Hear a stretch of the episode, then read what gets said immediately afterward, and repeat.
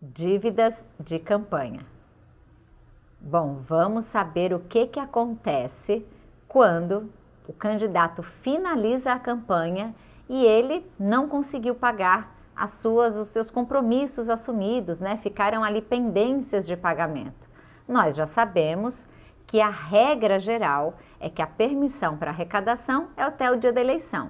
Chegou o dia da eleição, o candidato teve ainda débitos pendentes, ou seja, despesas ali contraídas e não pagas dentro daquele período permitido, ele vai poder continuar arrecadando até o dia da entrega da prestação de contas no exato valor dessa dívida para pagar esses débitos que estão pendentes.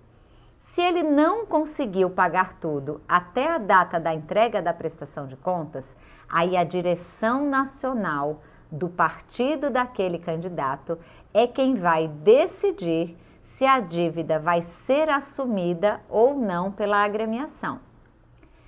E aí, o órgão nacional decide, mas tem de haver um cronograma com todos os, o detalhamento daquele pagamento, a data em que ele vai ser pago.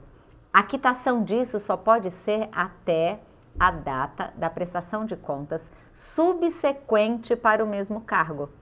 Então, até a data da próxima prestação de contas para aquele mesmo cargo ao qual ele está ali concorrendo e ficaram aquelas dívidas, né, aquele débito pendente, é o prazo que o partido tem para fazer aqueles pagamentos. Com origem, valor, anuência expressa dos credores, tudo isso vai ter que estar tá nesse, nessa documentação que tem de ser juntada na prestação de contas. O partido vai ter que indicar qual é a fonte dos recursos que vão quitar aquele débito e o partido passa também a responder solidariamente com o candidato.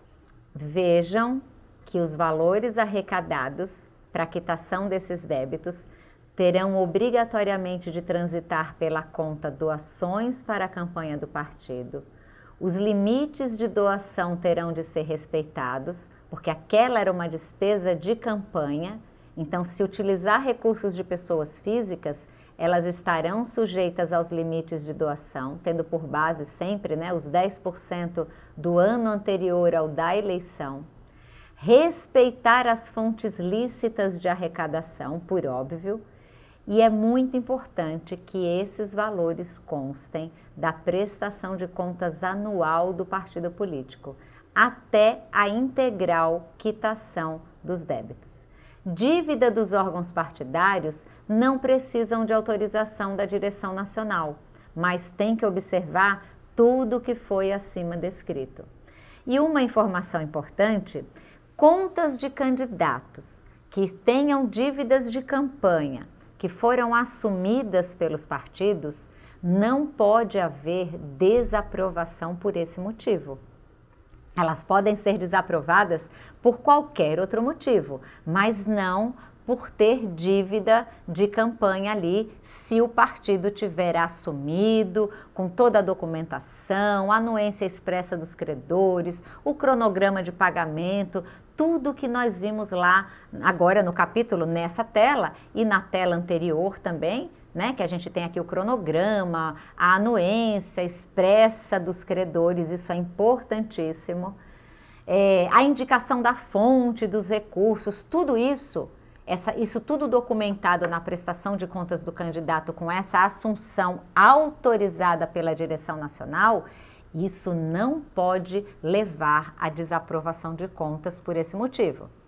Agora, se a prestação de contas do candidato tiver dívida de campanha e o partido não assumiu essa dívida, não há que se falar em aprovação dessas contas. Porque se o candidato não foi capaz de administrar os seus recursos, terminou a campanha deixando fornecedores sem pagamentos, aquelas contas estão longe de ter uma aprovação, tá? Então, se o partido assumir, não é item de desaprovação por esse motivo. Se o partido não assumir, aí pode levar à desaprovação